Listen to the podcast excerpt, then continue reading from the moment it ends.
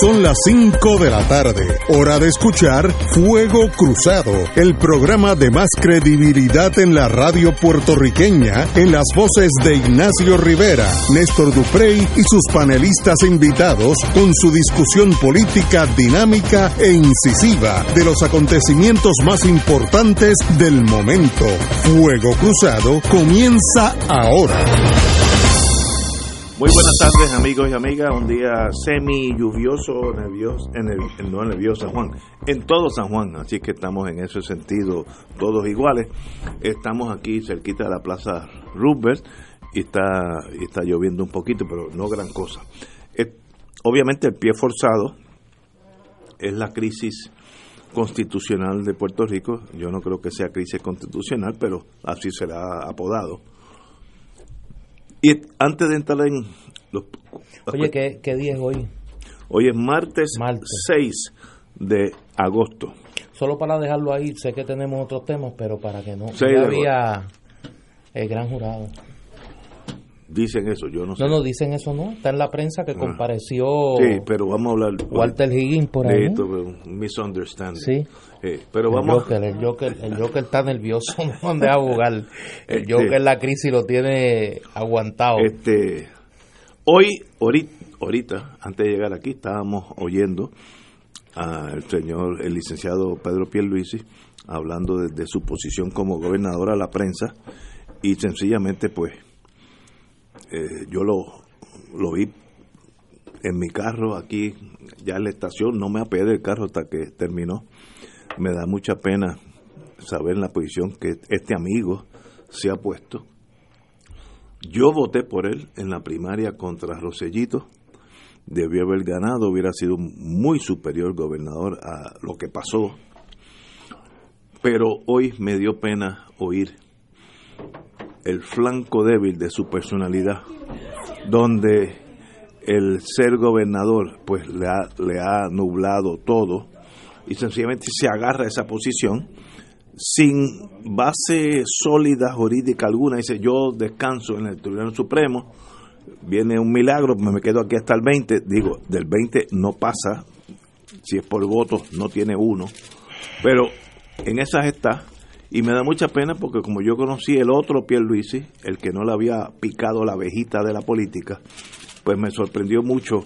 Eh, hoy me dio mucha pena cuando dijo de su cuñado, ¿cómo se llama el cuñado de él? Andy Guillermo. Que él dijo, bueno, en relación a los contratos, él es abogado, él tiene que manejar, ¿sabe? Como que eso va a pasar. Que Esa era la misma defensa. Otro Sánchez y Fonte, igualito. La misma, casi las mismas palabras que usó Ricardo Rosselló cuando le preguntaron sobre Elías Sánchez y Fonte. En el caso de, Andy Guillemar, pues el cuñadísimo, ¿no? Eh, pero me da mucha pena porque lo vi ya protegiendo el establishment, lo mismo que salimos, el pueblo de Puerto Rico salió de eso. Y en inteligencia aprendimos, desgraciadamente. Me hubiera gustado no haberlo aprendido, pero lo aprendí. Que todo ser humano tiene un precio. No hay excepciones a esa regla. la, la facultad, el deber ser de un oficial de inteligencia es encontrar el punto débil en el otro ser humano. Y la política es su punto débil.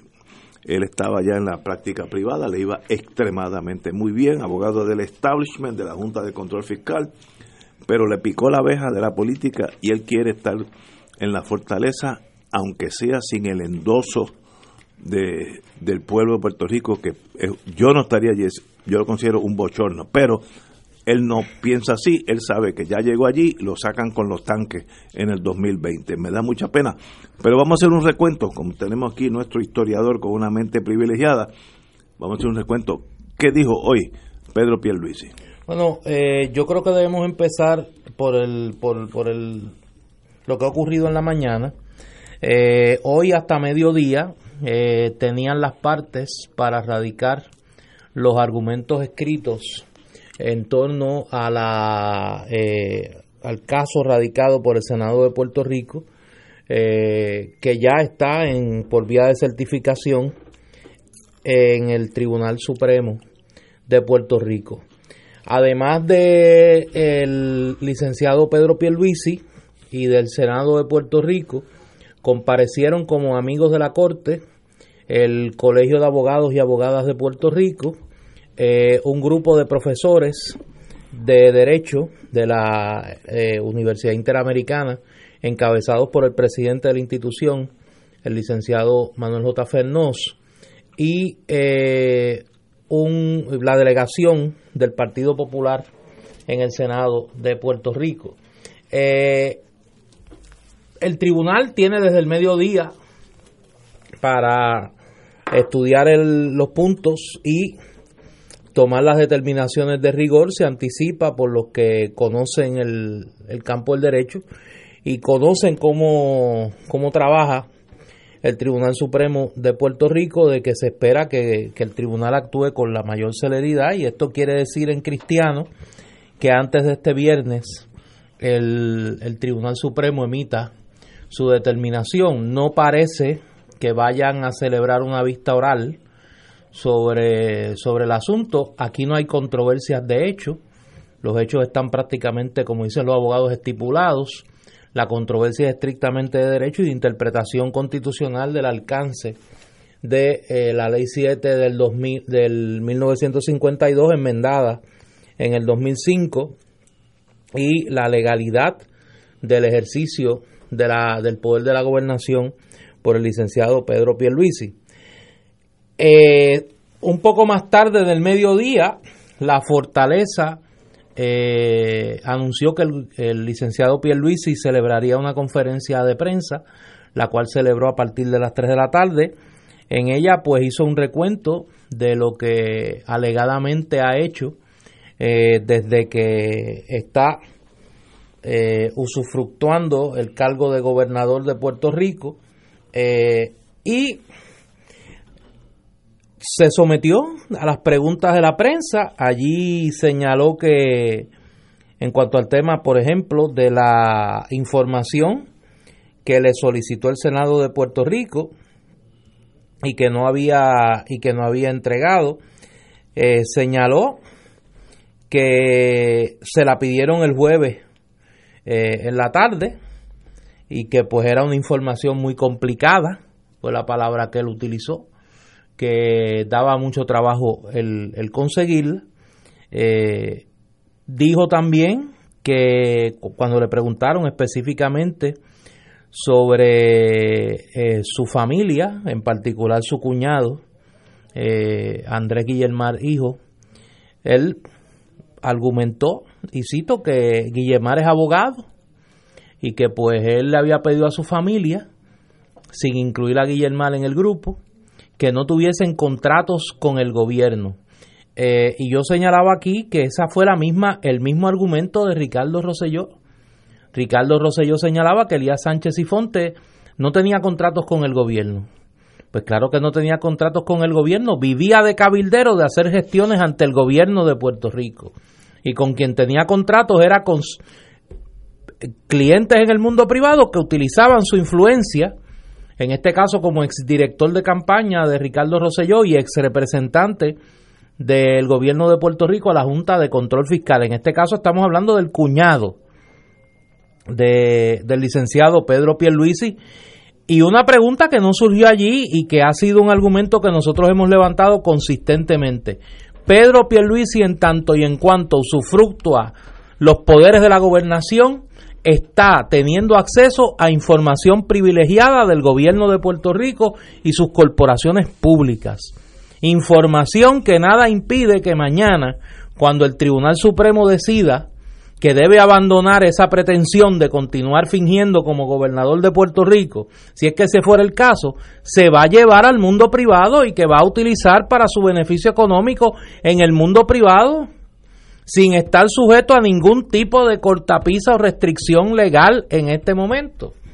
Y en ese sentido me parece que es un asunto que requiere una, una aclaración lo más pronto posible. Dijo, entre otras cosas, que estaba en comunicación con el gobierno federal y que se propone, si es que el Tribunal Supremo lo sostiene en su pretensión, asistir a Washington a reunirse con funcionarios del gobierno federal, pero básicamente yo coincido con el análisis que han hecho algunos en las redes sociales de que esto fue un alegato de Pedro Pierluisi a, al tribunal al Tribunal Supremo. Otro elemento que a mí me estuvo curioso y que lo escuché fue la explicación que dio sobre el rol que está jugando eh, May Vizcarrondo Carrión en todo este proceso. Dijo que Vizcarrondo Carrión mm, está allí acompañándolo, como si fuera a ir a un juego de pelota o a ir al cine, a las reuniones con funcionarios del gobierno de Puerto Rico, una persona privada, una persona que está ahora mismo fungiendo de consultora de la Junta de Control Fiscal y que lo único que él podía asegurar era que en el futuro, allá fue en el futuro, tomorrow, la va a nombrar a un puesto en el gobierno y que entonces va a estar sujeta a todos los acuerdos de confidencialidad de los funcionarios públicos. Pero en este momento no. O sea, las garantías de transparencia que el país le ha exigido a los funcionarios públicos, en el caso de Pedro Pierluisi, no existen no existen. Y me parece que esta conferencia de prensa, lejos de hacerle un mal, lejos de hacerle un bien, le hace un mal. Porque es obvio que ha sido un intento burdo de pretender influir al Tribunal Supremo de Puerto Rico en su determinación y dar una señal del el, el mantra que han venido repitiendo los medios de comunicación en Puerto Rico, sus portavoces muy bien pagos, en algunos medios de comunicación eh, de que el país busca estabilidad y paz, así como en los cementerios, todo callado, todo tranquilo. Vamos a una pausa y regresamos con Fuego Cruzado. Fuego Cruzado está contigo en todo Puerto Rico.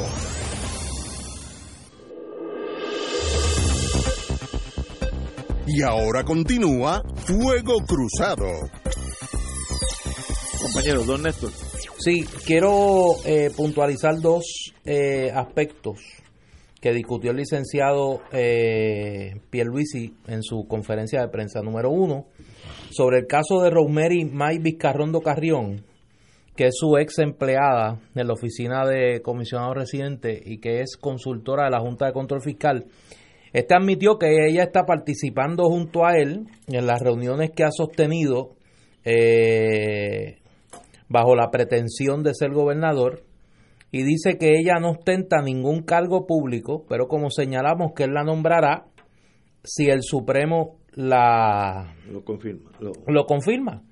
Lo interesante es que entonces en función de que ella está en las reuniones, o sea, los funcionarios públicos están sujetos a unas disposiciones de la ley de ética gubernamental eh, que esta, que esta eh, persona no está sujeta porque él, como en el caso de Elías Sánchez, establece que no es funcionaria pública. Es el mismo, es el mismo subterfugio. Le preguntaron a Pierluisi que qué garantía había de que no iba a usar la información confidencial de gobierno que ha obtenido en estos días cuando vuelva a la práctica privada. Y dijo eh, que la información, la confidencialidad de la información pública está reglamentada y es hasta delito compartirla. Pero eso lo sé yo. Pero ¿qué garantías da de que no lo va a hacer? Ninguna. Eh, y lo único que dijo en el caso de Andrés Guillemal es que él es su que, que él es abogado y que lo que se haga tiene que verse bien. Eh, como dicen en Castilla la Vieja, whatever that means, sobre la información que se le ha requerido sobre sus finanzas, la posibilidad del fideicomiso con el bufete Onili Borges, dijo que hará pública la información financiera que la ley le obligue a presentar. Y ante la pregunta de si la prensa le solicitaba la información, dijo que consideraría el darle la información a la prensa si eh, si se lo solicitaran. Eh, yo creo que el país tiene que juzgar esta actuación del licenciado Pierluisi cada vez es más obvio a quién representa. De todo lo que dijo el licenciado Pierluisi hoy, yo creo que hay una gran verdad. Cuando dijo que el sector privado se siente muy contento con él en Fortaleza. Es correcto. Y yo creo que esa es la matriz de todo este drama que está viviendo innecesariamente el pueblo de Puerto Rico. Compañera. Bueno, mira, este... Desahógese, desahógese. Realmente yo creo que es bien injusto eh, la situación por la que los políticos, particularmente los del PNP, están haciendo atravesar al país. Eh, yo creo que esta mogolla se la debemos en primer lugar a, a Rivera Chats, porque tuvo la oportunidad de celebrar la vista correspondiente el jueves pasado para eh, confirmar o no confirmar a Pedro Pierluisi como secretario de Estado y optó, cuando todavía era secretario de Estado, y optó por montar una arenga eh, monotónica. Eh, me imagino que a lo mejor él pensaba que la cosa estaba frágil y él quería tirar esa arenga para alinear a todo el mundo. Y entonces tiró esa arenga, cerró los trabajos y puso, la, señaló la vista para, para ayer lunes. Eh, al otro día se celebró la vista en la Cámara eh, y los representantes confirmaron a Pierluisi. Pierluisi ni eh, Mondo y Lirondo se autoproclamó, como bien decía el amigo Fernando Martín ayer, un Guaidó parte 2, se autoproclamó gobernador de Puerto Rico, en una interpretación que yo quisiera de verdad, yo no soy constitucionalista, no soy jurista destacada, hay muchísima gente a quien yo respeto en esa materia y a quienes y quienes son este los que utilizo de referente, eh, pero yo quisiera saber quién es el faro de Alejandría que le dijo a Pedro Pierluisi que esa enmienda de la ley 7 eh, del 2005 le permite a él autoproclamarse y autojuramentarse como gobernador. Entonces, al hacer eso, que sorprende a todo el mundo, él dice muy tranquilamente, si el Senado no me ratifica, yo me voy. Entonces, el domingo resulta que él dice, no, yo no me voy, ya yo soy gobernador, el Senado no tiene nada que decidir. Entonces, nosotros estamos de rehén de este individuo que se muestra ante el país como una persona ecuánime, ay, yo estoy dispuesto a, abrir, abrir las puertas de la fortaleza y me voy a reunir con los legisladores y me voy a reunir con los alcaldes y me voy a reunir con el equipo económico este y todo aquí paz y en el cielo gloria porque yo lo que quiero es dar estabilidad. Y esa estabilidad que él ofrece cuando se ha autoproclamado no es otra cosa que una burla al sistema democrático y a la constitución que exige que ese funcionario sea electo primero. En segundo lugar, por la, las causalidades de la vida por las que él ha llegado a ser gobernador, que por lo menos su posición como secretario de Estado hubiera sido evaluada y examinada y ratificada por las dos cámaras. Entonces él ha hecho una interpretación de esa enmienda que es contraria a la, a la intención de los constituyentes, es contraria a las disposiciones constitucionales que se aprobaron precisamente para tratar de garantizar que esas posiciones fueran nombradas de la forma más democráticamente posible. Y dado que usted como secretario de Estado no va a ser electo por el pueblo, que por lo menos usted que va a sustituir al gobernador sea ratificado, sea evaluado por ambas cámaras, donde hay representantes del pueblo. Mire qué sencillo es. O sea, no hay, me parece a mí es la forma más sensata de resolver el asunto y la más justa y la más democrática. Y él optó por la de autoproclamarse. Él optó por la vía del golpe, del golpe blando, porque ese es el problema con Pierluisi, que nosotros estamos viendo a una persona que no es Rivera Chats. Rivera Chats va de frente, Rivera Chats abusa, atropella, insulta, ofende, no. Eh, Pierluisi le pasa la mano a todo el mundo y tiene un montón de gente enamorada. Ayer en el, en el Senado había dos o tres senadores del PNP. Cinco pero había dos o tres senadores, no sé cuántos, del PNP, que todos eran este, no estoy a favor ni en contra, sino todo lo contrario. Y la, y la posición más fácil, que decida el tribunal. Entonces uno no sabe, son representantes del pueblo, de aquellos que votaron por ellos, y ese pueblo no sabe cómo ellos piensan, porque ellas se van, ellos se van por la línea de menor resistencia, que decida el tribunal. Pero como muy bien decía este eh, Néstor, Pierluisi es muy peligroso porque ya todos saben y, han, em, y ha empezado a salir. Y dijo hoy en la conferencia de prensa que todas las cosas que han dicho de mí, que cómo me han denigrado, esa fue la palabra que usó, cómo me han denigrado, pero yo paso la página. ¿Sabe que el pueblo no va a pasar la página? No la puede pasar, porque el pueblo tiene que saber quién es Pierluisi. Y yo los invito a que lean una, un artículo, es una página que se llama New, News de, de noticias en plural, news.littleseas.org. Y se llama, está en inglés y en español, Pedro Pierluisi, el gobernador buitre. Y en, esa, en ese artículo que yo publiqué en mi página de Facebook y en mi página de Twitter y está también en la página del Movimiento Unión Soberanista, se hace una relación de quién es Pedro Pierluisi. Y Pedro Pierluisi es una persona que según lo que lo que eh, expresa este este artículo, que no es que el artículo lo descubrió, el artículo el autor lo reseñó, pero eso es, corroborable. Eh, Pedro Pierluisi ya se sabe cuál es su vínculo con la Junta de Control Fiscal por conducto del, del bufete O'Neill y Borges, donde dicho sea de paso, si no es el abogado que más cobra por hora, eh, si no es, el, eh, es uno de los que más cobra por hora, 400 dólares la hora. Y entonces tiene, eh, entre, obviamente, entre, entre sus clientes, pues gente que está vinculada con la, los, los bonos buitres, ¿no? Los bonos de los buitres. Y dice este artículo en una parte, eh, Pierluisi la trayectoria de Pierluisi no puede ser comprendida sin tomar en consideración su estrecha relación con O'Neill Borges. Ha trabajado para dicha firma por más de 12 años, donde ingresó luego de ser secretario de Justicia bajo la administración de Pedro Rosselló, donde dicho sea de paso, los cuarenta y pico de ladrones que fueron presos en esa segunda administración de Pedro Rosselló no lo fueron porque el secretario de Justicia Pedro eh, Pedro Pierluisi los hubiera encausado los encausó el Tribunal, la Fiscalía Federal. Eh,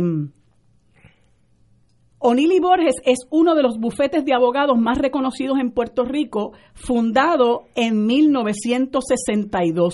En el, en el 2016 fue contratado por la Junta de Control Fiscal como uno de sus asesores legales. El contrato fue otorgado a pesar de los conflictos de interés que O'Neill Borges tiene por su participación en toda la creación de la deuda. Desde que fueron contratados por la Junta, la firma ha estado asesorando en cuanto a la reestructuración sin embargo, un examen de las declaraciones de oferta de las emisiones de bono del gobierno y sus corporaciones públicas muestra que O'Neill y Borges participó en un total de 35 emisiones de bonos desde el 2001 hasta el 2014. En total, estas emisiones sumaron sobre 28 mil millones.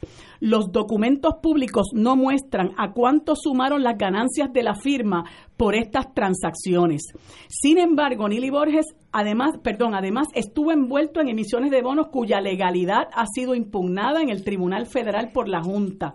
El bufete fungió como asesor de los bancos que participaron en las emisiones de alrededor de 9 mil millones en bonos del gobierno central que según la propia Junta violaron el límite constitucional de la deuda. En el 2008, O'Neill Borges también fungió como asesor de los bancos en tres emisiones de bonos de la Administración de los Sistemas de Retiro, cuya legalidad está cuestionada por el tribunal a base de que la Administración de Sistemas de Retiro no tenía la autorización legal para emitir bonos. A pesar de su participación en estas transacciones, O'Neill y Borges no fue parte de la demanda radicada por la Junta el pasado mayo en contra de los bancos y bufetes que participaron de estas transacciones presuntamente ilegales. Como si ello fuera poco, O'Neill y Borges eh, como, como, abogados de la Junta han participado de la reestructuración de la deuda de la Autoridad de Energía Eléctrica y al mismo tiempo Pierre Luisi es asesor y cabildero de la AES, que es la carbonera de Guayama, que tiene un pleito contra la A, contra la AEE, e, contra la Autoridad de Energía Eléctrica por un dinero que se le adeuda. Dígame usted si eso no coloca a Pedro Pierluisi en un serio conflicto de interés.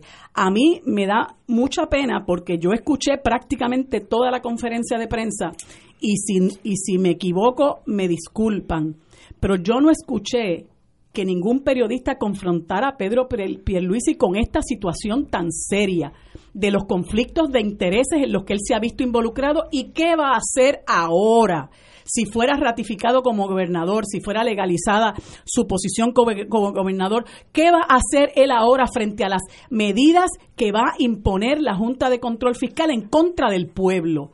Porque una de las cosas que dijo, porque él, él se canta y se llora como lo hizo en el fin de semana, cuando habló de los contratos, que él no quiere dar contratos, eh, esto, es un, esto es un gobierno de consultores, una periodista le preguntó, ¿y qué usted va a hacer con el presidente de la Autoridad de Energía Eléctrica que se gana 250 y pico de mil dólares? ¿Y qué va a hacer con el presidente de la Universidad de Puerto Rico que se gana 240 mil 40 mil dólares al año? Ah, eh, yo lo que pasa es que no puedo hacer nada que interrumpa el curso del trabajo de la, del gobierno. ¿Qué quiere decir con eso? Que no va a hacer nada, que lo que está hablando es pura filfa. Por lo tanto, él pasará la página, pero el pueblo no la puede pasar. Tenemos que ir a una pausa y regresamos with Crossfire. Fuego Cruzado está contigo en todo Puerto Rico.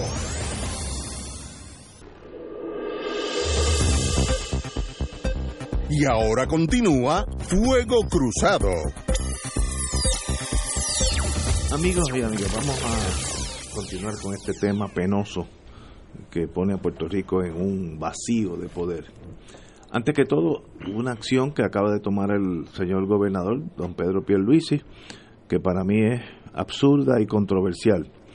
Le ha asignado escolta al, al gobernador renunciante que está en Virginia, donde la ley de escolta dice que no aplica la escolta a los gobernantes una vez que están fuera del país, pero él dice que es un caso extremo, eh, que no, no sé en qué se basa, que bajo su mejor criterio le ha asignado dos agentes allá para que lo protejan, no sé, del pueblo de los Estados Unidos, porque allí es muy... Lo irá a proteger de los más shooters. De los más... porque vayan bien que produce ese país. Pero eso demuestra el poco cambio que ha tenido Puerto Rico, el poco cambio. Ahora, yo ayer hablé y como la reacción de muchos de mis amigos fue tan, algunos a favor y otros en contra, pues la voy a repetir. Todo el issue aquí es, nadie puede dudar que la constitución manda el hecho de que el secretario de Estado tiene que ser endosado por ambas cámaras Ahí nadie puede decir, no, eso no es así. La ley 7 de 2005 dice, en la orden de sucesión, todos tienen que ser juramentados por el Senado, etcétera, etcétera, excepto el secretario de Estado en, en momentos en que hay ese vacío de poder. De eso se agarra Pierluisi, dice, aunque yo no había sido refrendado como secretario de Estado, como yo era el designado y se abrió el vacío del gobernador, pues yo soy gobernador de facto. Por tanto, yo llegué aquí, no tengo que pasar por el Senado, nada, nada. Si esa psiquis, si esa tesis fuera correcta, y voy a exagerar para probar un punto, si el gobernador hubiera nombrado el jefe del punto de droga en el barrio Amelia en Bayamón, eh, Villa España, el jefe, usted es gobernador de Puerto Rico, sería gobernador en Puerto Rico, aunque haya matado 14 personas, nunca ha sido convicto, haya violado 40 mujeres, nunca ha sido convicto, por tanto es gobernador. El pueblo de Puerto Rico no tendría nada que decir sobre ese nombramiento en ese espacio de vacío de liderato. Obviamente no puede ser así, eso no fue la intención de nuestros forjadores de la Constitución. Una vez que el pueblo de Puerto Rico endosa al secretario de Estado, que son nuestros representantes, el Senado y la Cámara, Ah, entonces si falta el gobernador, él es secretario de Estado. It is the way it is. Lo otro causa aberraciones. Si el gobernador hubiera, si el gobernador en vez de el, big shot de un punto de droga hubiera nombrado a Julia Kelleher, hoy sería gobernador de Puerto Rico. Nosotros podemos aguantar eso. Eso es lo lógico, jurídicamente hablando. Como me decía un profesor, las cosas a veces son tan sencillas que solamente los abogados se, se equivocan. Pues mire, no, no nos podemos equivocar. Hoy en día, este señor, quien es mi amigo, en la primaria contra Roselló, hijo, yo voté a favor de Pierluisi. Así que no estoy hablando de un enemigo político, yo soy ciudadano, yo, yo, no, yo no estoy en la política, yo voté por él. Considero que es una persona excelente. Ahora, le ha picado la abeja de la política, eso vuelve loco a la gente. Eso es un veneno mortal, como el de la cobra. Y ya él se queda ahí, aunque sea con los tanques de la Guardia Nacional. Eso habla muy poco de el Pierluisi que yo conocía. Está a nivel de cualquier político, de cualquier nación de esas de que uno se gira aquí del tercer mundo. Ahí está él. Miren, suba a la gobernación con el voto de nosotros.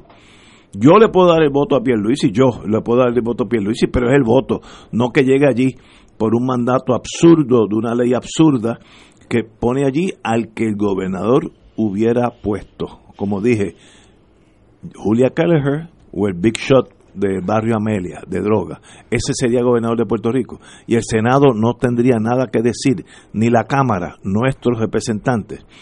Señores, la cosa para mí está, el análisis está claro, solamente los abogados se pueden, se pueden equivocar. Hay un elemento que en estos días a mí me ha sorprendido mucho, o no me sorprende realmente, porque unos han preferido callar y otros les conviene callar. Si algo ha tratado el licenciado Pierluisi de resaltar, y hoy lo hizo varias veces en la conferencia de prensa cuando lo estaba escuchando, es recalcar, número uno, que él fue secretario de justicia. Segundo, que él conoce a los fiscales y que él tuvo una buena relación con la Fiscalía Federal. Y tercero, que él tiene un expediente de lucha como secretario de justicia contra la corrupción. Y yo quiero saber cuál es. Y yo quisiera que algún periodista le preguntara cuál es el expediente de Pedro Pierluisi como secretario de justicia bajo el primer cuatrenio de, Pedro Rosselló González, bajo la incumbencia de Pedro Pierluisi como secretario de justicia, bajo la incumbencia de bajo la gobernación de Pedro Rosselló González, no se procesó a un solo funcionario público, uno solo. El caso del Instituto del SIDA.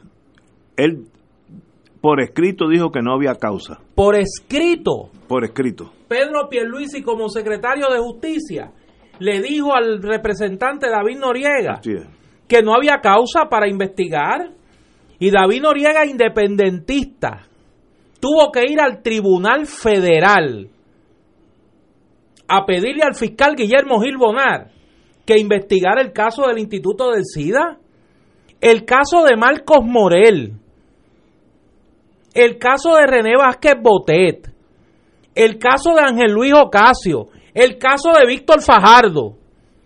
Todos se tuvieron que procesar en la jurisdicción federal. Todos. ¿Usted sabe quién era el secretario de justicia cuando Guillermo Gil Bonar dijo que la corrupción tenía nombre y apellido y que era Partido Nuevo Progresista? Pedro Pierluisi.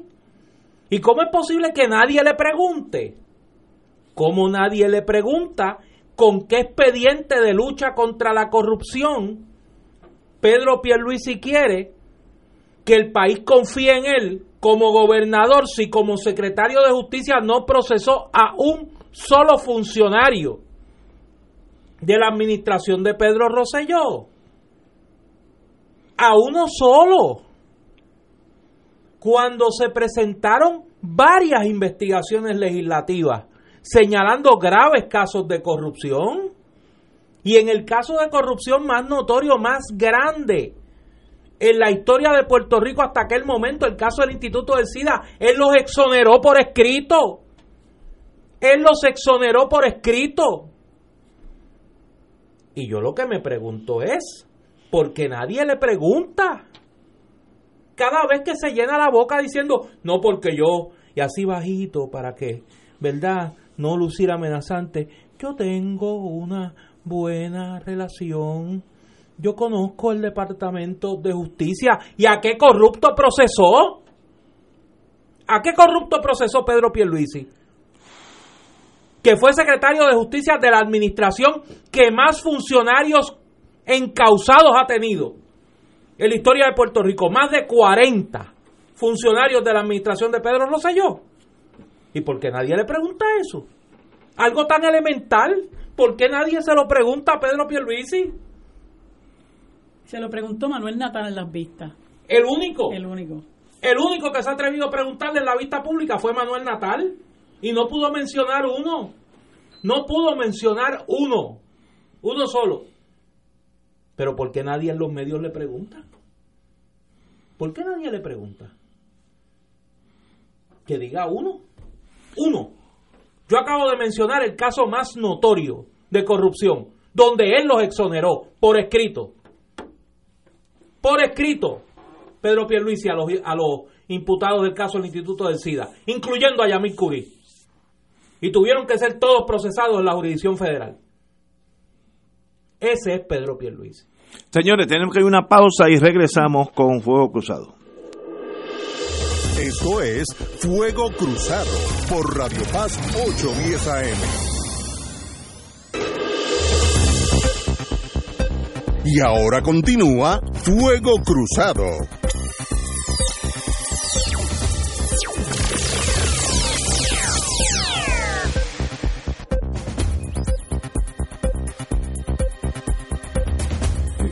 Regresamos, Boys and de Fuego Cruzado, Don Néstor Duprey y Salgado. Oye, hay un asunto que yo quiero plantear, consciente de que ninguno de ustedes lo puede o lo debe plantear porque son abogados. Y a veces, aunque algunos abogados crean que el ser abogado te hace un ser superior, como he escuchado algunos por ahí, eh, que hay que bajarlo de la nube, eh, ser abogado tiene muchísimas ventajas y yo orgullo lo llevo de que aún viniendo de una familia de abogados no lo soy. Hay un asunto aquí que surgió en la conferencia de prensa del licenciado Pierluisi que yo no he escuchado reacción de quien debería tenerla. Hoy se le preguntó al licenciado Pierluisi en la conferencia de prensa sobre el hecho de que todavía continúa trabajando eh, en la fortaleza como ayudante del gobernador, un hijo de la juez Mildred Pavón Charneco fue asociada del Tribunal Supremo de Puerto Rico. Y que más aún, en el día de hoy, denunciaba el representante Manuel Natal que muy orondo el licenciado Pierluisi publicó una foto reunido, y cito, con el componente de emergencias, de emergencias atmosféricas, no sé para qué. Y en la foto, en lugar prominente, aparece el hijo de la juez Pavón Charneco, que era ayudante del gobernador Roselló y que continúa fungiendo como tal, ahora bajo la eh, bajo esta eh, usurpación de Pedro Pierluisi. A esta hora uno esperaría o el retiro de este ayudante o la inhibición de la juez Pavón Charneco, en el caso que está ante consideración del Tribunal Supremo de Puerto Rico. Eh, yo esperaría que cuando el Tribunal Supremo en las próximas horas, porque espero que sea en las próximas horas, resuelva por el bien del país esta controversia, que yo espero que la decisión sea por el bien del país, y en apego a la constitución y las leyes, la juez Pavón Charneco se haya inhibido. Porque no hay duda de que aquí hay un conflicto de interés obvio en el hecho de que su hijo sea ayudante en la fortaleza, aparezca respaldando con su presencia y su trabajo la pretensión de ocupación del cargo de gobernador de Pedro Pierluisi y que ella participe de la determinación independientemente del bando que escoja en la deliberación del Tribunal Supremo. Y me parece que en ese sentido eso sería lo más correcto en, estricto rigor, ¿no? Eh, y yo espero que así sea, que no hayamos llegado al punto de que también se echen al zafacón los conflictos de interés. Ah, bueno, pues señores, en esas estamos. Déjame mencionar algo, Ignacio, perdona, eh, que olvidé mencionarlo en la ocasión anterior y por el compromiso que yo tengo con la Universidad de Puerto Rico y mi, y mi adhesión a esa, a esa institución tan importante para el país y la defensa tan, tan fuerte que yo llevo para la protección de nuestra universidad. Es importante señalar, y esto lo estoy viendo de una comunicación que publicó la Asociación Puertorriqueña de Profesores Universitarios, que hizo unas visitas al Congreso de los Estados Unidos para entrevistarse con eh, congresistas y senadores.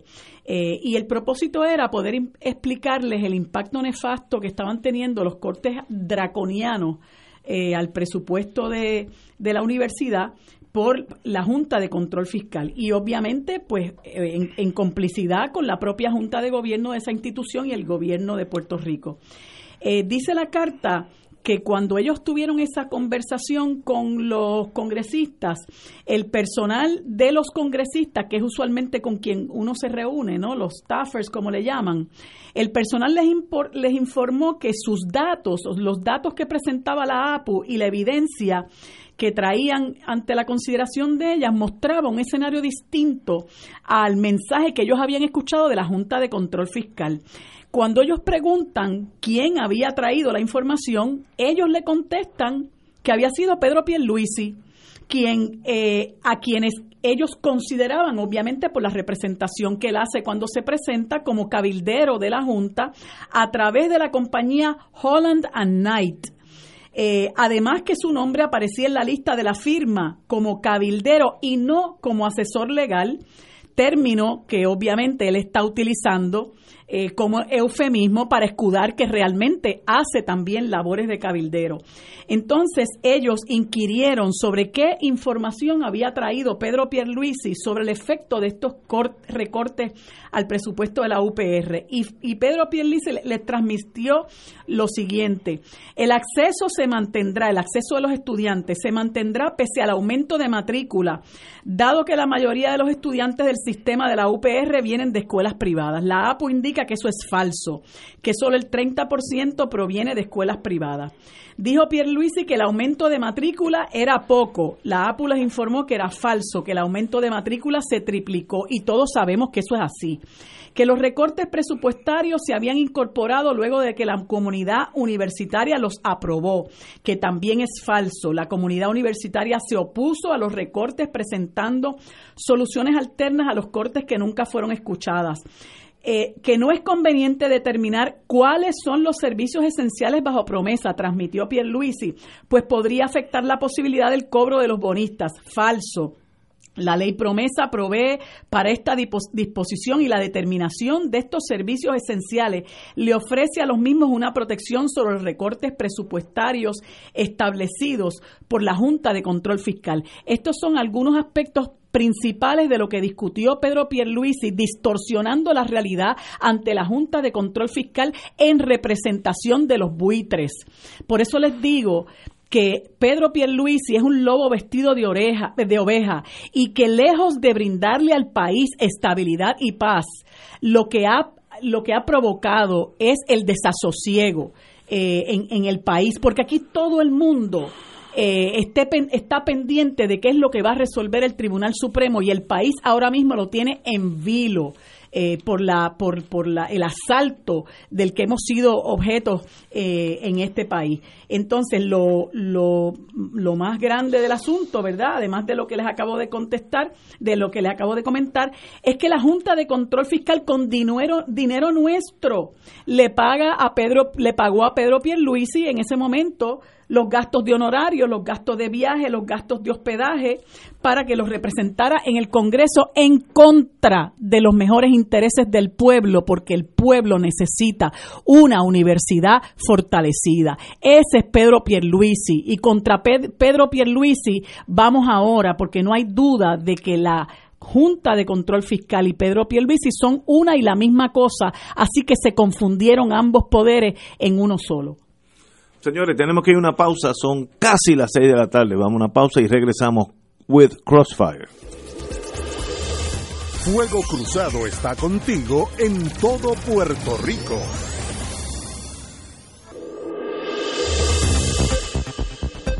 Y ahora continúa Fuego Cruzado. Regresamos, Boys and Girls de Fuego Cruzado. Voy a pasar eh, esta conversación en torno a la comisionada residente Jennifer González, eh, que vino de Puerto vino a Puerto Rico al final de esta crisis política eh, y dejó en manos del Tribunal Supremo qué solución tiene este problema. Eh, de esta forma, González se alineó a la postura del presidente del Senado, Tomás Rivera Schatz, que hasta una semana eran contrincantes, de que Perlicio debió ser confirmado por ambos cuerpos legislativos como secretario del Departamento de Estado, antes de juramentar como gobernador, que esa es la tesis de ellos. Eh, González detalló que, por ejemplo, la enmienda del 2005 de la Ley 7, la orden sucesoral, establece en su exposición de motivos que el Estado de Derecho incluido en la Constitución es el mismo en torno al nombramiento del secretario de Estado.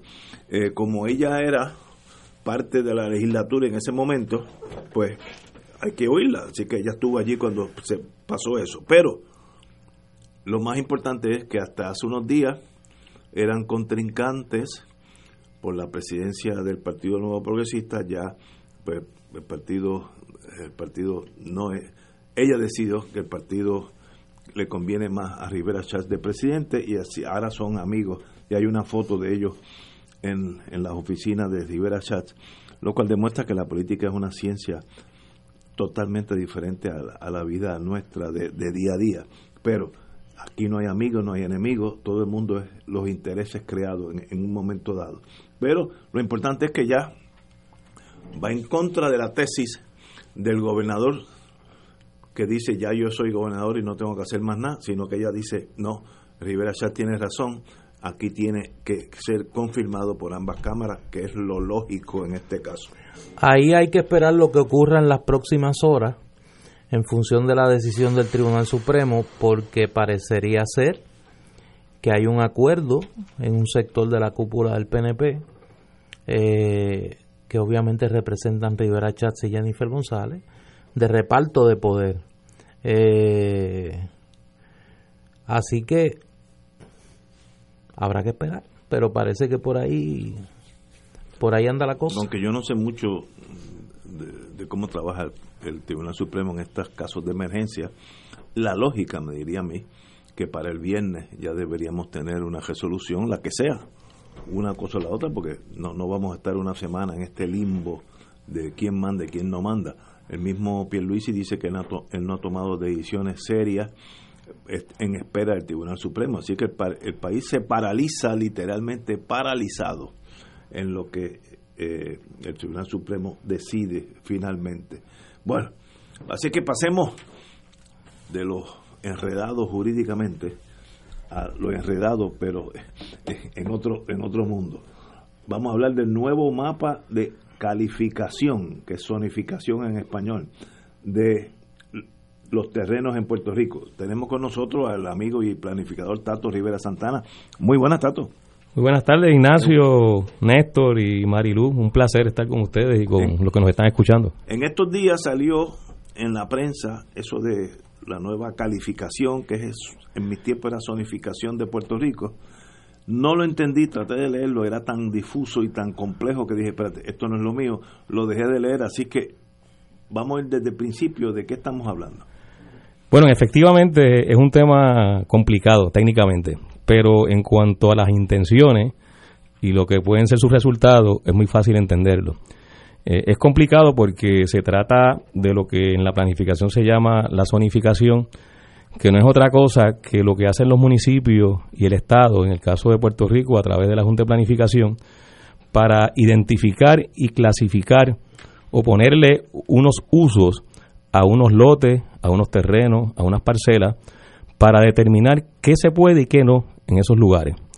A los que nos hayan escuchado, a los que nos escuchen, que hayan eh, tenido la oportunidad eh, o hayan tenido que, involucrarse en obtener un permiso, saben que cuando van a pedir un permiso a la oficina de gerencia de permiso o a los municipios, eh, el permiso se le da en función de si el lugar es comercial, la zonificación es comercial, o es residencial, o es industrial, o es residencial turístico, o es comercial turístico, o es agrícola. E, esa es la zonificación, esa, esa es la forma en que se, se le da nombre a unos lotes y a unas áreas de terreno para determinar qué se puede hacer y qué no. ¿Y quién hace ese? Y eso lo hacen los municipios, en el caso de los que hacen sus planes territoriales al amparo de la Ley de Municipios Autónomos, la Ley 81 de 1991, y lo hace el Estado a través de la Junta de Planificación, que tiene ese poder también eh, de realizar este proceso de, calificación, como le llaman ahora, pero es la zonificación.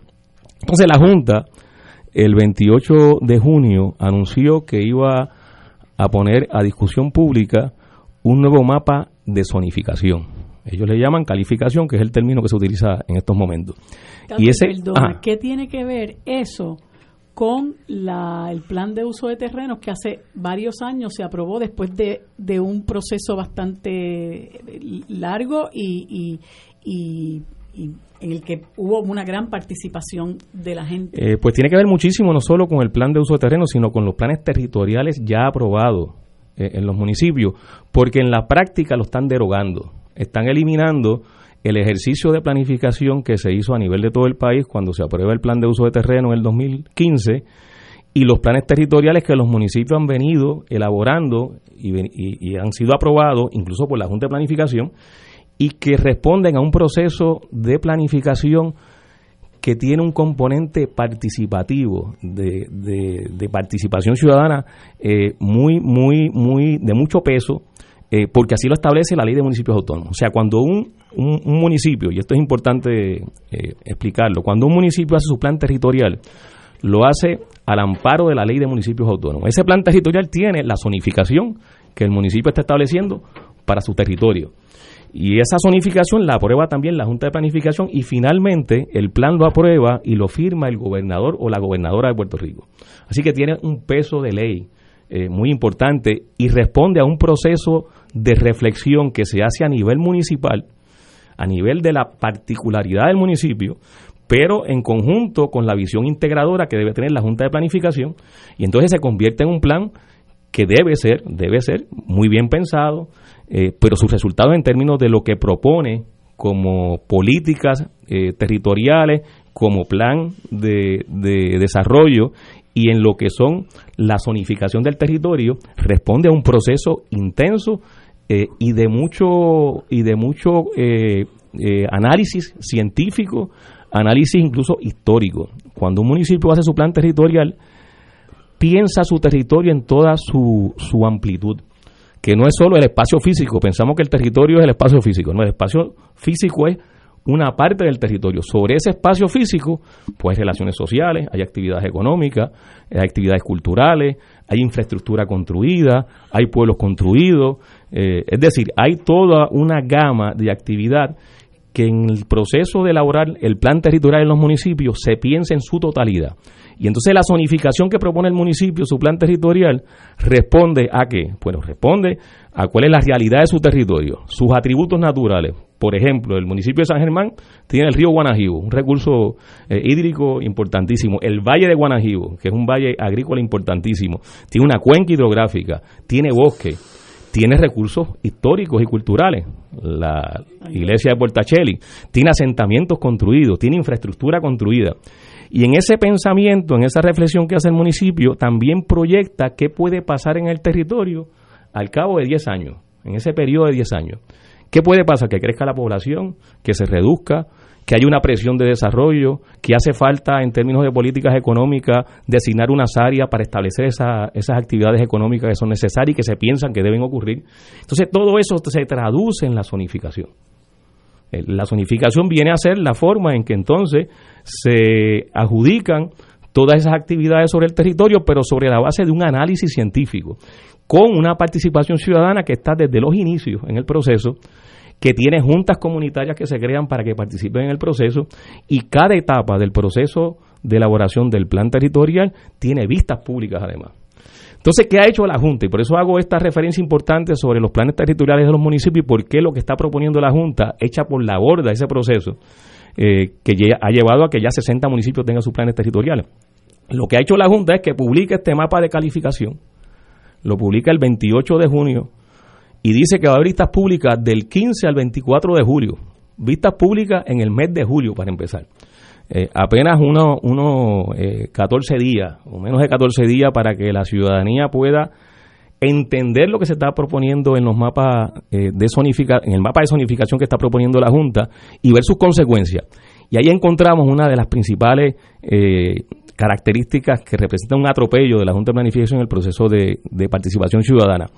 La información que aparece en, la, en la página de la Junta es una información bien intrincada y compleja, porque presentan el mapa de calificación. No hay un documento que explique por qué se hacen los cambios que se proponen en ese mapa de calificación, contrario a lo que se hace en los planes territoriales de los municipios y muy contrario a lo que se hizo cuando se hizo el plan de uso de terreno para todo Puerto Rico. Hay un análisis profundo, un análisis socioeconómico, histórico, de este interpretación del territorio. ¿Por qué este cambio tan drástico? Bueno, hay una ley que se aprobó en abril del 2017, cuatro meses antes de Irma y María, eh, que estableció que la Junta de Planificación tenía que uniformizar los distritos de zonificación. Los distritos son lo que menciono ahorita, eh, residencial, comercial, agrícola, eh, esos son los nombres entre otros, eh, industrial, etcétera. Porque alegadamente hay la percepción de que hay muchos distritos y la, el aumento de la existencia de muchos distritos trae complejidad al proceso de otorgación de permiso. Y eso no es correcto. Sería como eliminar eh, lo, todas esas clasificaciones de residencial tal y más cual, comercial tal y más cual. Correcto. Cada, cada uno de estos distritos que mencioné, residencial, comercial, industrial, tiene además unas subdivisiones. Eso parece complejo, pero es necesario. ¿Por qué? Porque el territorio no se comporta igual en San Germán que en Vieques. O sea, lo, que ocurre en el territorio no es igual en San Germán que en Vieques, no es igual en San Juan que en Rincón no es lo mismo un comercial turístico en Vieques que un comercial turístico en el condado. Pero ¿quién es el que determina esas diferencias? ¿El mismo municipio? ¿La Junta de Planificación? ¿Quién es, el que dice esto, esto va para esta cosa? Los municipios cuando hacen su plan territorial establecen, mira, esta, esta área yo la voy a zonificar residencial 1 o residencial 2 o residencial 6. El número lo que refleja es la intensidad. Residencial 1 es un área residencial de baja densidad residencial 6 es de más densidad. Es más o menos el, la forma en que se... El municipio toma esa determinación. Sí, el municipio lo hace en sus planes territoriales y cuando lo aprueba, la Junta lo aprobó también. La Junta estuvo conforme con esa eh, calificación, con esa zonificación y con ese plan. ¿La Junta tiene que aprobarlo o estar de acuerdo? Sí, la, la Junta eh, aprueba también estos, estos planes.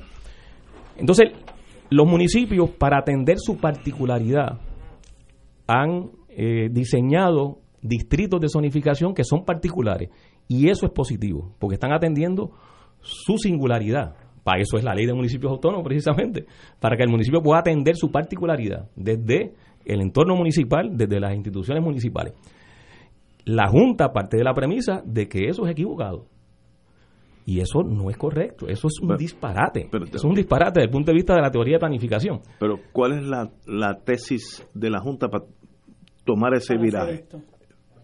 Pues que no la explican. Por eso, por eso uno de los, de, los, de los asuntos que salen a flote en este proceso y que para muchos de nosotros eh, es fraudulento, la Junta no acompaña ese mapa de calificación de un memorial explicativo, de un análisis explicativo de por qué ahora está consolidando o, uniformizando una serie de distritos de zonificación eh, por uno, dos, tres, cuatro, cinco. Estas son las razones. Este es el análisis. Esta es la interpretación que hace la Junta de que en el área de San Germán o en el área de Laja vamos a consolidar los distritos agrícolas y lo vamos a convertir en agrícola productivo todo.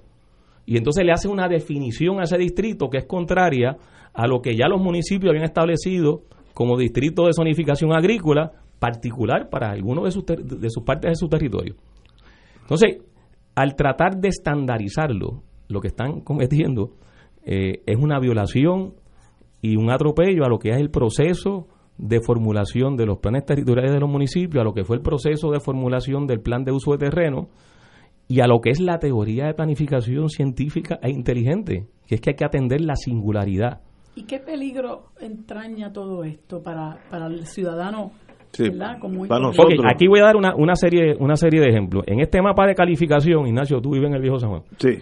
La Junta propone que el Viejo San Juan tenga un distrito residencial intermedio. Okay. El municipio de San Juan le asignó al, al área residencial en el Viejo San Juan un residencial 6. Ese distrito residencial 6 considera que San Juan es un área histórica con un gran valor arquitectónico el que le está adjudicando la Junta no considera eso.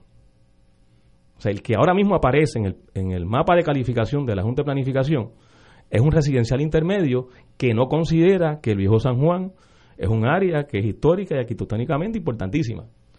¿Qué quiere decir esto? Que entonces los permisos no requieren que haya una intervención del Instituto de Cultura. Veo. Como lo exige el residencial 6, que es el distrito actual que le aplicó el municipio de San Juan en su plan territorial. Veo, entendí.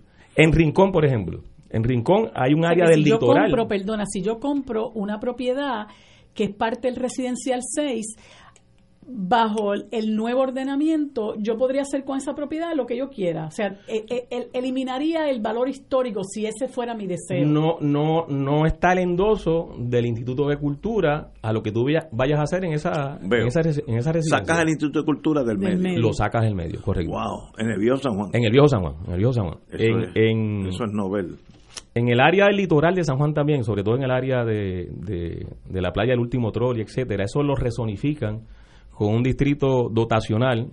Anteriormente ahí había unos distritos de playa pública. El, el, distrito dotacional permite construcciones de distintas clases porque ese distrito también lo modificaron en este mapa de, calificación. En Rincón, el área del litoral tenía un distrito de conservación y ahora lo, lo, lo, zonifican residencial turístico. ¿Y, eso no es para a impulsar la construcción, la economía. vamos, vamos, algún vamos, plan tiene que tener. Claro, vamos ahora a identificar cuáles son las intenciones. Exacto. Eh, esto vamos a partir de la premisa que no están locos. Inarguendo, puede ser que estén locos, pero por, por aquello del programa. ¿qué están violando las teorías de planificación, pero no están locos y, tienen una intención. ¿Cuál es su intención? Eh, déjame dar también el caso de Vieque porque, porque es bien, bien ilustrativo. En Vieque hay unos terrenos que fueron zonificados como de conservación de recursos y otros agrícolas. Y ahora lo están resonificando en este mapa de calificación para desarrollo urbano eh, y desarrollo comercial. ¿Por qué la Junta hace eso sin un memorial, sin una explicación? Entonces ahí van las intenciones, que uno ahora eh, tiene que interpretarlas naturalmente. Bueno, hay que mirar quiénes son los propietarios de esos terrenos que les está cambiando la zonificación. Porque con el cambio de, zonificación eh, hay personas entidades y corporaciones que pueden generar mucha ganancia eh, y, van a van a, beneficiarse económicamente eh, así que aquí hay la intención de beneficiar económicamente a una gente. Todavía ese proceso de identificar quiénes son los propietarios pues uno no ha podido hacerlo porque eh, esto es un proceso todavía muy muy complicado. Pero no hay duda que se quiere beneficiar económicamente unos sectores lo de impulsar el desarrollo económico, pues no es la, la, premisa correcta, porque el desarrollo económico se impulsa reconociendo cuáles son las áreas que son propias para el desarrollo económico en sus distintas actividades y cuáles son las áreas que hay que proteger y conservar precisamente para que el desarrollo económico no se frustre. Eh, porque tenemos que tener un país con un ecosistema saludable para que el desarrollo económico no sea un desarrollo económico que, que, que se convierta en algo totalmente exógeno a lo que son las aspiraciones del país. Eh, así que, que tiene que haber conservación de recursos, tenemos que proteger nuestros recursos naturales, nuestros ríos, nuestras costas, nuestras playas, nuestros terrenos agrícolas, sobre todo por este tema de la, de la seguridad alimentaria, eh, y tenemos que garantizar que haya calidad de vida en las áreas residenciales. Y entonces aquí la Junta también está proponiendo cambios en áreas residenciales que van a propiciar que se creen actividades que generen desasosiego y confrontación entre los residentes y, esa actividad que se puede instalar en, estas áreas residenciales. Así que hay la intención de, de, facilitar a unos sectores económicos que puedan llevar a cabo sus actividades, pero a costa de la calidad de vida de la gente, a costa de la protección de nuestros recursos naturales eh, y a costa del, del objetivo eh, que tenemos todos de que el país tenga un desarrollo sustentable y sostenible. Del gobierno es crear empleo en la construcción Digo, algo persiguen, porque no, no, no, la demencia tiene que tener una dirección. Eh, eh, están persiguiendo hacerle más. es maldad. O, pero están buscando generar más eh, construcción, más fácil la construcción. Estoy pensando como los burócratas. No, no, no hay duda, y hace tiempo que, que en Puerto Rico, de hecho, la, los sectores vinculados y sus organizaciones a la industria de la construcción siempre se opusieron al plan de su terreno. Seguro. Cuando el plan de uso de terreno se propuso en el año 2002, cuando Sila era gobernadora, eh, el sector de la industria de la construcción se opuso y también el sector bancario. Se viene a aprobar en el 2015, este, 12 años después, eh, porque hubo un proceso de presión de la opinión pública, etcétera. Entonces, finalmente se aprueba el plan, el plan de uso de terreno. Pero ciertamente el sector de la industria de la construcción preferiría que no hubieran permiso. Seguro. Preferiría que se le permitiera construir donde ellos entiendan que deba construir. si, le permiten construir en el yunque, construyen en el, yunque. Una urbanización. Eh, claro, exactamente, exactamente. Así que hay, hay, hay, el interés de que, de que ese sector se beneficie eh, de estos cambios que está proponiendo la Junta de Planificación, como ha sido el interés de este sector siempre en cuanto al manejo de la planificación del país. ¿En dónde está ahora mismo esta, estos futuros cambios o estos cambios? ¿Ya, pasaron o van, hay vistas públicas? ¿Por dónde van? Hubo el proceso de vistas públicas entre el 15 y el 24 de julio. Las distintas ponencias que se sometieron exigieron más tiempo. La Junta de Planificación extendió el proceso de comentarios públicos hasta el 9 de septiembre. Pero el proceso de vista pública culminó. Lo que se extendió fue el periodo de, entregar por escrito eh, las opiniones que pueda tener cualquier ciudadano a este mapa de calificación eh, y de en adelante la Junta decidirá cómo, cómo aprueba eh, este esto esto que para mi juicio es una aberración en términos de, de, lo que se había logrado en el país con, con la planificación del territorio, con los planes territoriales, los planes especiales. Ya la ley es ley y los reglamentos ya están en, su lugar. Esta nueva visión de, la construcción. Bueno, eh, no. La, lo, lo, que está eh, aprobando la Junta es el mapa de calificación que la ley 19 del 2017 le dice que, que trabaje están en el, plano, Está en ese proceso. Así que lo que ha hecho la Junta es proponer el plan de calificación, de zonificación. Y, eso es donde ustedes Y ahí es donde estamos ahora interviniendo y estamos llamando la atención al país de que como está planteado y como la Junta tiene en su intención, es un mapa que echa hacia atrás todo lo alcanzado. ¿Y, y esas vistas son públicas o cómo? Sí, fueron públicas, pero fueron insuficientes. Por ejemplo, en Vieques no hubo vista pública, así que los viequenses tenían que montarse en una ancha eh, y llegar al lugar, creo que era en, en Fajardo o en Humacao, donde se celebraban estas vistas públicas. Pero el acceso a la información es extremadamente complicado. O sea, si, si ustedes quieren entrar a la, a la página de la Junta de Planificación y ver el mapa de calificación, se dan cuenta de lo complicado que es. Primero, porque el mapa se tarda en bajar, pues un mapa bien cargado de, de información y de geodatos.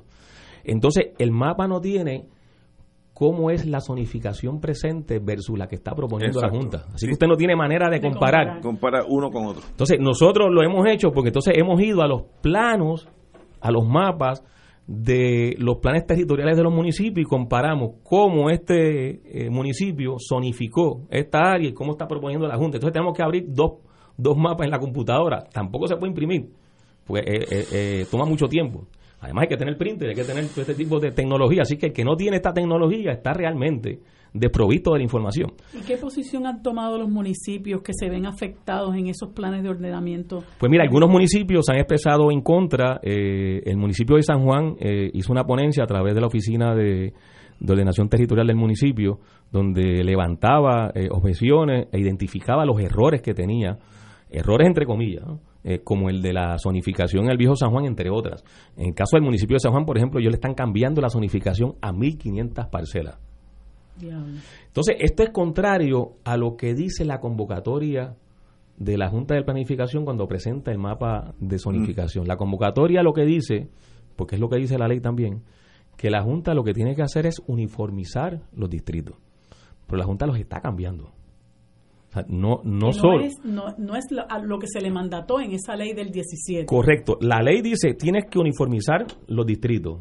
Simplificarlo detrás de la teoría de que si hay muchos distritos es malo y, que esto confunde, lo cual nosotros rechazamos y no aceptamos porque eso, eso no es así. Eh, y entonces la Junta lo que ha hecho es que en lugar de uniformizar, en algunos casos lo ha hecho, pero ha traído por detrás de la cocina con la justificación de que está uniformizando cambios en la zonificación. Y eso, a, mi juicio, es fraudulento porque cambiar la zonificación requiere un proceso de participación ciudadana, el mismo proceso que se dio para que se formularan esa zonificación a través de los planes territoriales y a través del plan de uso de terreno. la, Junta aquí, mediante un proceso, quiere cambiar la totalidad de los procesos de planificación territorial en Puerto Rico, eh, lo cual eh, no, procede eh, y no se puede aceptar. Es una forma atropellada, es, aplicarle la, la, la forma autoritaria de manejar asuntos que requieren una extrema participación ciudadana para que genere consenso, porque como todos sabemos y lo que nos están escuchando, estos asuntos de zonificación generan mucha controversia, no solo entre entidades y organizaciones, sino entre ciudadanos. Si, si un ciudadano se siente que puede poner un pop en un área residencial porque ahora lo permite. este cambio de calificación, sin que haya habido vistas públicas como la hubo cuando se zonificó residencial, pues va a generar controversia. Y, va, a afectar la calidad de vida. Y va a afectar la calidad de vida y va a generar situaciones tensas. ¿Qué le queda? ¿Qué les queda a ustedes, los interesados y al pueblo en general, por hacer? ¿En qué podemos ayudar nosotros? Bueno, y lo, lo, primero es esto que estamos haciendo, eh, comunicando esta información, porque como anticipábamos, es una información que tiene su complejidad técnica, pero que es importante que la, que la manejemos. En segundo lugar, escribirle a la Junta de Planificación, e insistiendo en que ese mapa de calificación no se apruebe eh, o que haya más tiempo para que se dé el proceso de, participación ciudadana que requiere, porque es importante también reconocer que la zonificación sí hay que revisarla porque las cosas cambian y, hay otras necesidades y, surgen situaciones y factores que cuando se hizo la zonificación no estaban presentes y hay que entonces entrar en ese proceso de, reflexión nuevamente. Así que no, no, es que haya una oposición 100% a que hayan cambios en la zonificación, es que tiene que seguir el proceso y tiene que haber una justificación para que ese cambio de zonificación se dé. Absolutamente. Mira, el 14 de agosto, miércoles que viene, en la Casa Soberanista hay una charla donde va a estar Tato, va a estar el amigo David Carrasquillo Medrano, que es planificador y vicepresidente de la Sociedad de Planificación, y el arquitecto, arquitecto Pedro Cardona. Eso va a ser el próximo miércoles 14 a las 7, eh, para que el pueblo sepa qué peligros entraña el nuevo mapa de, de calificación de uso de terrenos. Así que como esto es algo que nos puede afectar a todos, quizás usted no lo comprende bien, pero, pero no debe esperar que lo sorprendan, ¿verdad? Cuando le vengan a abrir el pop de al lado en su, en su vecindario, pues es importante ir para uno conocer la información y saber qué debe hacer para tratar de evitar eh, lo que se propone hacer la Junta de Planificación. Tato, un privilegio tenerte aquí y nos mantienes al día porque yo... Seguro, y muchas gracias por esta oportunidad. Seguir, seguir la complejidad de esta zonificación no es fácil. Yo, como te dije, lo vi en un mapa hace una o dos semanas y no no, no pude penetrarlo. Tuve que dejarlo. Eso será cuando Tato llegue. Ya llegó, me lo explicó. pero no, no es fácil explicar, pero sí nos afecta la vida a todos nosotros. A todos nosotros. Así que, Claridad publicó muy buen, un buen artículo que se titula En peligro áreas y reservas naturales que yo les recomiendo a todos que lo busquen. Eso está esta semana, ¿no? sí, claridad esta y, semana. y, afecta el desarrollo económico, porque el desarrollo económico eh, al garete y anárquico no es desarrollo económico. hace daño. Claro. Señores, eh, tenemos que ir a una pausa. Tato, un privilegio que esté aquí con nosotros. Vamos a una pausa, amigos.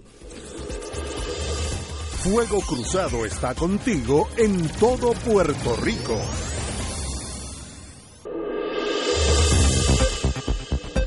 Y ahora continúa Fuego Cruzado.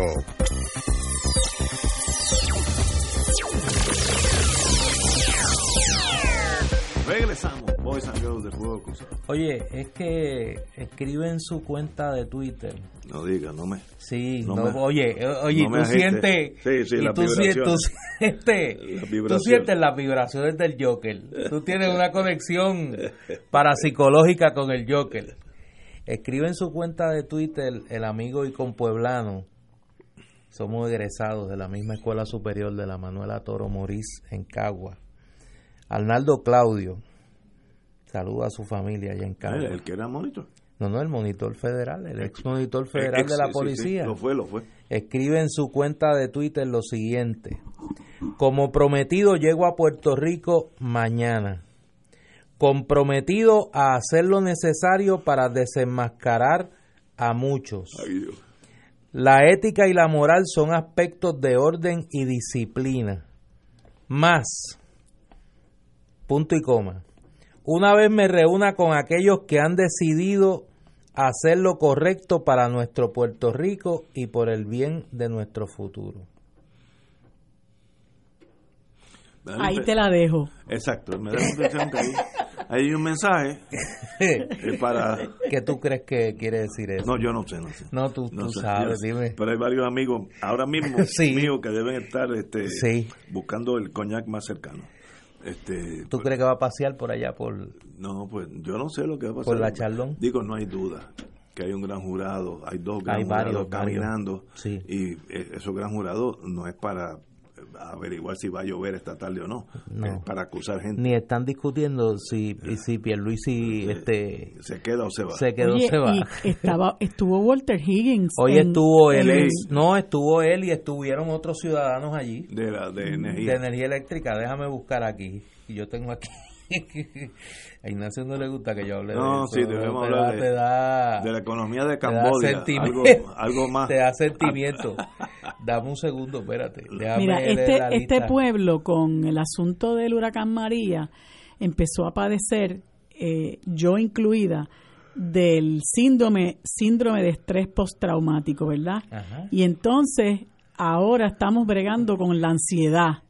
La Sí, ansiedad de estar manejando esta mogolla que nos dejó Ricardo Rosselló, que ahorita Mira. les voy a comentar otra, y, y eso que, que, que- que estamos esperando, ¿verdad? Que se Mira, hoy No, yo- estuvieron. yo no hoy estoy esperando estuvieron. nada. Tú no estás No, no, Yo no. estoy esperando nada. Si alguien está esperando, mira, Ignacio está que duerme, mira, con chaqueta y el teléfono al lado. Duerme con chaqueta y el teléfono al lado. Mira, hoy estuvieron por allí, por la pasarela de la Chaldón, además del exdirector de la Autoridad de Energía Eléctrica, Walter Higgins, estuvo el jefe de transmisión y distribución, José Sepúlveda, y estuvo un funcionario de nombre Daniel Hernández. Comparecieron ante el gran jurado que está eh, evaluando pruebas, y estoy citando, contra la ex empleada de la Agencia Federal para Ah, el sí, Manejo de Emergencia, de. Asha Tribble, Sí. por presuntamente favorecer el otorgamiento del contrato de mil millones de dólares a Cobra Acquisition. Eh, además de esta funcionaria, eh, hay otras personas también que son investigadas por este eh, por este gran jurado. Lo interesante de esto fue que este señor Higgins Tres Palitos, ¿te acuerdas que él era Higgins Sí. Tres Palitos también? Eh, tuvo tuvo que coger un vuelo rápido, eh, bajó al sótano del edificio y no se le vio salir. Muy del bien. edificio. Allá estará. se, quedó, se quedó adentro. Se le, quedó le adentro. gustó. Ahora, ahora. Yo dije, después de la tormenta, a, Sí. a los 3, 4 días que volvimos al aire, la tormenta trae ese torbellino de dinero que es imposible que los tumbólogos no lo vean como la cosecha más grande en los próximos 30 o 40 años. Es que es la tentación es tan grande que los muchos alcaldes, senadores, representantes, businessmen, businesswomen, lo que sea, dice, esta es la zafra de mi vida. Y yo conecto a Cobra y aquí hago 400 mil dólares con solamente jalar un teléfono. El que hizo algo con Whitefish, ¿tú no crees que lo hizo para llevarse uno o dos millones de dólares él para su casa, sino para qué va a ir a Montana a buscar una, una corporación que era inexistente. Pues para hacer mucho dinero, esa persona. ¿Quién fue? Yo no sé si fue aquí, si fue en Estados Unidos, porque allá hay tumbólogos también. Así que el, el, el espectro de, de promesa va a producir una zafra de acusados. Ya estamos empezando a, a ver el gran jurado meditando, pero de, aquí a seis meses, de aquí a un año, va a haber un montón de acusados porque es demasiada la tentación. Lo triste es que eso, eso, ese montón de buitres tengan sus testaferros acá en el, en el gobierno, ¿no? Que son los que le allanan el camino para que den el tumbe. Y son este, esenciales. Sin ese testaferro no se puede hacer. Ese es el hombre local, lo que nosotros llamamos de local men, que son los que arreglan la cosa.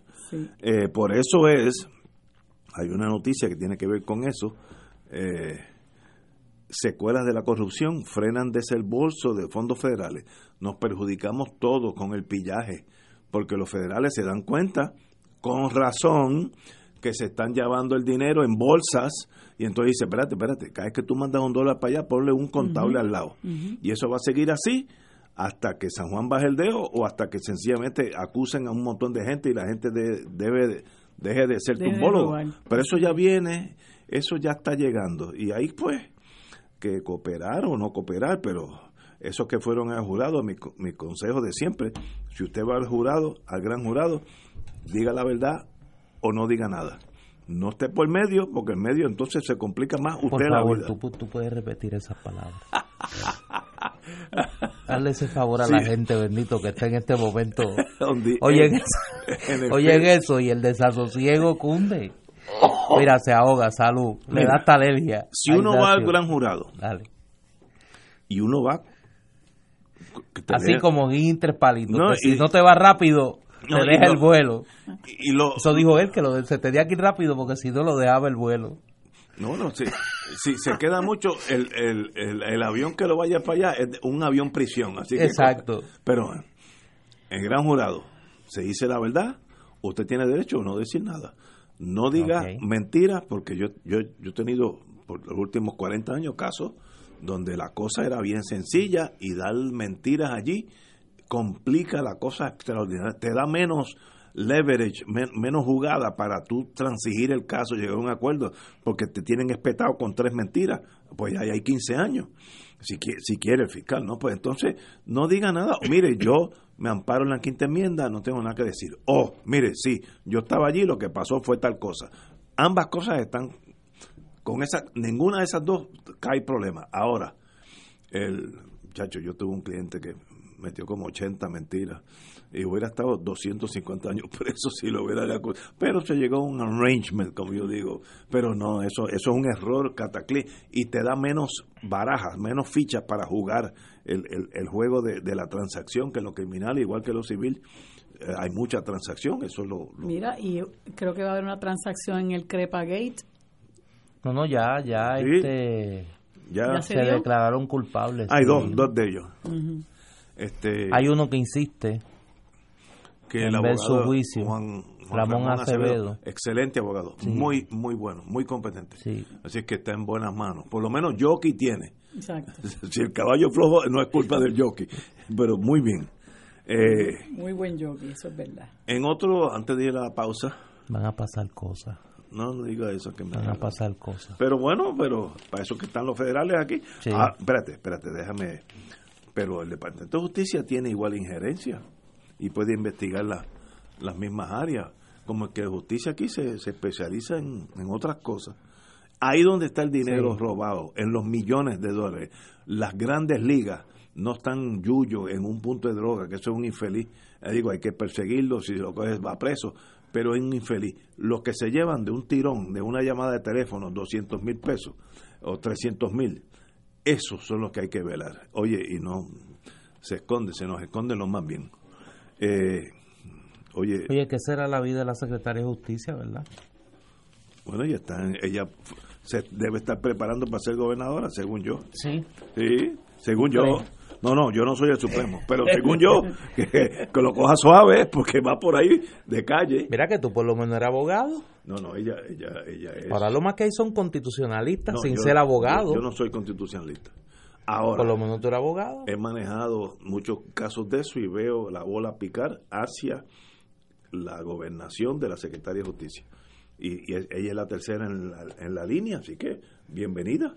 A mí, no me ni me cae bien ni mal, es que si uno estudia leyes, ese es el sistema, y después de ella va el de educación, ¿sabes? Pues Ah, que me hubiera gustado que hubiera sido el de obras públicas. No, pero es que va la educación, pues ese va. Si soy amigo de él o no, pues eh, yo no, no, no, soy amigo de la educación. Tampoco soy muy amigo de la señora de justicia, aunque la conocí como fiscal. Velate a Jennifer. Muy competente. Vela a Jennifer. Y Jennifer también está Por el carril de adentro. Sí, Jennifer es astuta, ágil, debajo del aro, como dicen en, baloncesto, es hábil. Este, sí. Te, sí, te puede dar una cocinita fácil, pero en estricto derecho después del secretario de Estado que no tenemos, va a la secretaria de Justicia, que es la que va a ir. Tenemos que ir a una pausa, amigos, y regresamos with Crossfire. Fuego Cruzado está contigo en todo Puerto Rico.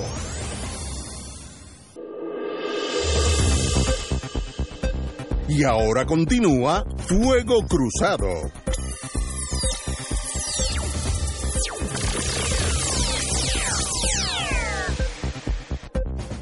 Regresamos, amigas y amigos, a Fuego Cruzado. El gobierno de los Estados Unidos tiene hasta el 25 de agosto para solicitar, a mí se me había olvidado hasta esta controversia, para solicitar la desestimación de dos demandas consolidadas en contra de la prohibición de las peleas de gallo que entraría en efecto en diciembre de este año. Así lo dispuso el juez federal Gustavo Gelpi en una orden que emitió ayer cuando consolidó las demandas civiles contra la veda sometida por el Club Gallístico de Puerto Rico y la Asociación Cultural y Deportiva del Gallo Fino de Pelea. Yo ni sabía que eso existía.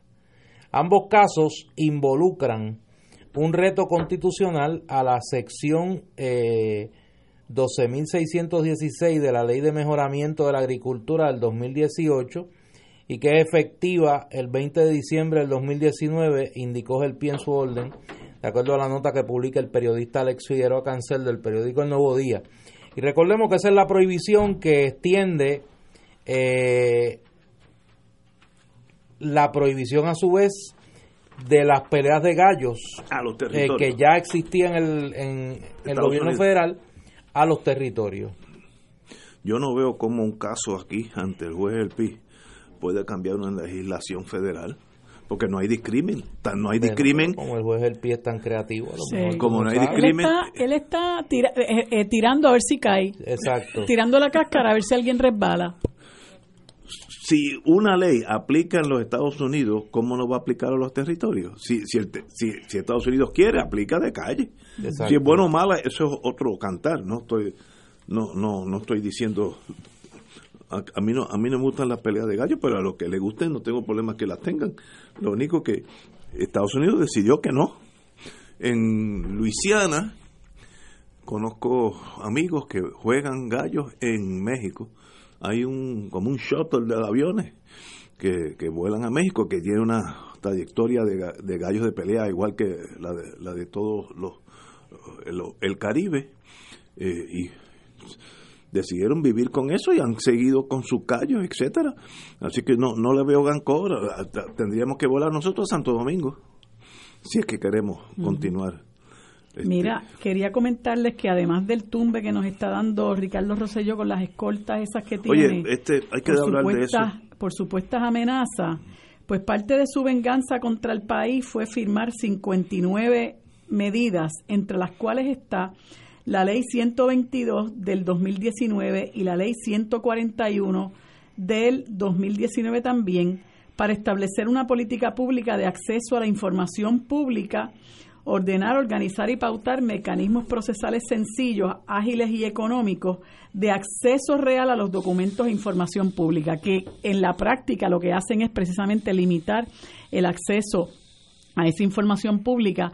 Y son unas piezas que habían sido objetadas por el Overseas Press Club, eh, perdón, por la Asociación eh, de de periodistas, la Asociación de Periodistas, la ASPRO, perdone, sí, el Overseas Press Club y el Centro de Periodismo Investigativo, así como la organización Espacios Abiertos.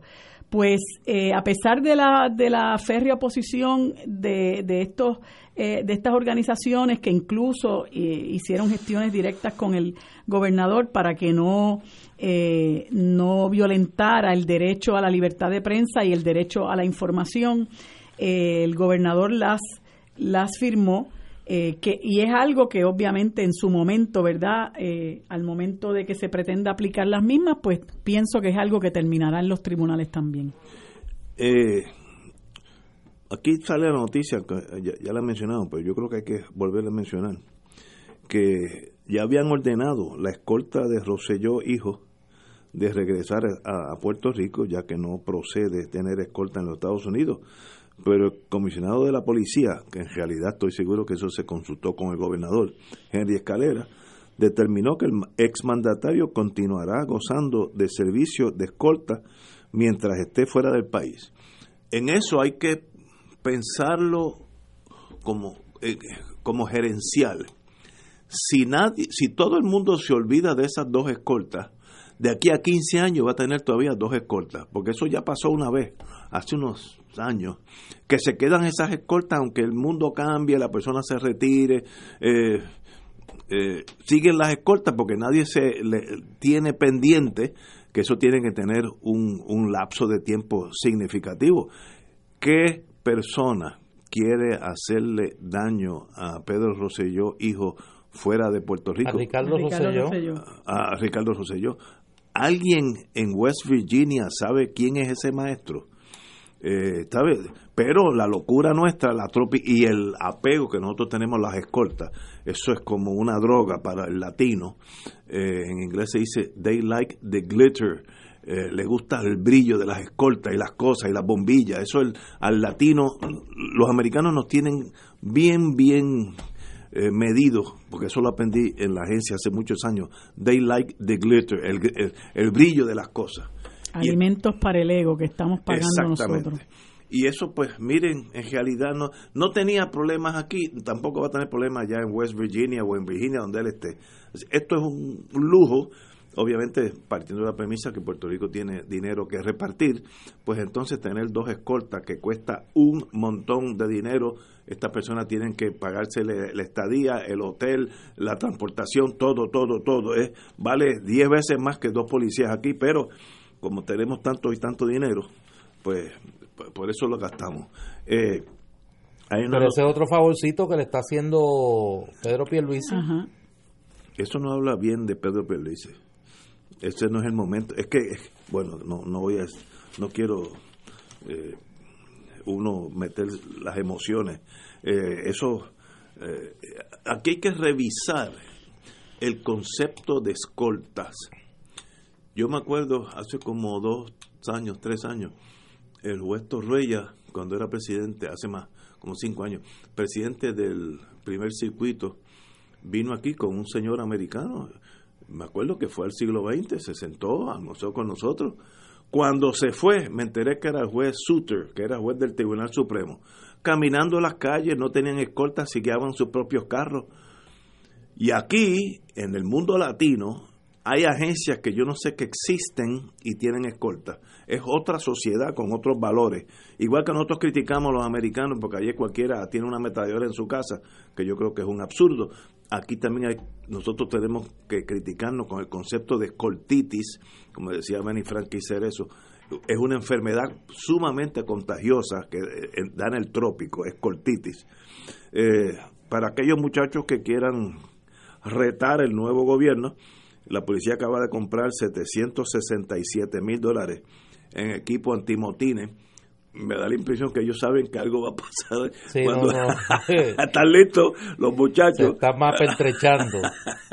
Eh, yo creo que es necesario. Nosotros somos un país de ley y orden y somos gente suave. Así que, eh, y bueno, eh, salió una noticia ayer de los dos empleados fantasmas que ya se declararon culpables eh, serán sentenciados, creo que, si no me equivoco, septiembre, octubre, por allá. Eh, pero ya, se declararon culpables dos de ellos. Eh, y eso pues es el principio. Usualmente una vez que uno o dos se declaran culpables, eso tiende a abrir las puertas a que otras personas que estén meditando eh, puedan entrar a la cooperación del, del FBI. Así que... ¿Cómo eh, es? Explícate eso otra vez. Usualmente, Sí, cuando hay un blog, vamos a hacer que eh, acusan 10 personas sí. y las 10 dicen, vamos a juicio, esto es Stalingrado, Sí. hasta el último bala.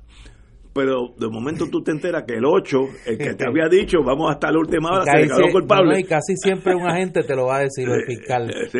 Oye, pero tú no sabías que Chencho, pues, tu amigo. Chencho tu pana ya Yo me es... acuerdo, yo tuve un caso bien grande hace mucho, como 10, 10 15 años, donde el que agitaba las masas, Sí, ahora vive en Panamá, el que agitaba las masas, estaba grabándole a los otros, a los otros conspiradores como por dos años. Iba a cenar Sí. con ellos, daban discursos de la, de, de la defensa sólida. Era un- Vamos eh, hasta el final. no, aquí. vamos aquí hasta el eje. Ese era el que estaba grabando. Así que cuidado, cuidado con estas cosas porque cuando llega el momento de velar, todo el mundo jala para su lado. Así Sí. que, eh, O sea, que tu consejo es, no confía la salvación es individual. Eh, absolutamente. no confía en nadie. En nadie. Y los que más... Échele agua, el que venga a hablar con usted, que hacía mucho tiempo que no venía. Échele una botella de agua por encima. A ver, y tóquelo, tóquelo, a ver que no tenga nada. Dele un abrazo. Dele un abrazo, a ver que no tenga nada, este. No esté como que dice, alambrado. Alambrado. Pero eh, mucha gente asustada, Ignacio. Antes de irnos... Dale sosiego y serenidad. No, no, no, sosiego está- es, manténganse bien, no mientan, Sosiego es, mire, duerma con, tranquilo, duerm- duerma con sudadera, sí, no, más tranquilo, eh, no mientan. por eso si es- acaso. Y el Oye, Uber, pero a, a Douglas Leff se le está acabando el verano. Que dijo él que iba a estar en ocupado. pero eso, eso es como las instituciones, ahí no hay prisa, eso es cuestión de tiempo. Mm. Sí. Eh, Eso es como el tiburón, mientras más se aleja, peor, así da más duro. Fíjate, de todas las metáforas que tú puedes usar, usas la del tiburón. Tiburón. ¿Y por qué tú tienes que traer eso a colación? Señores, tenemos que irnos.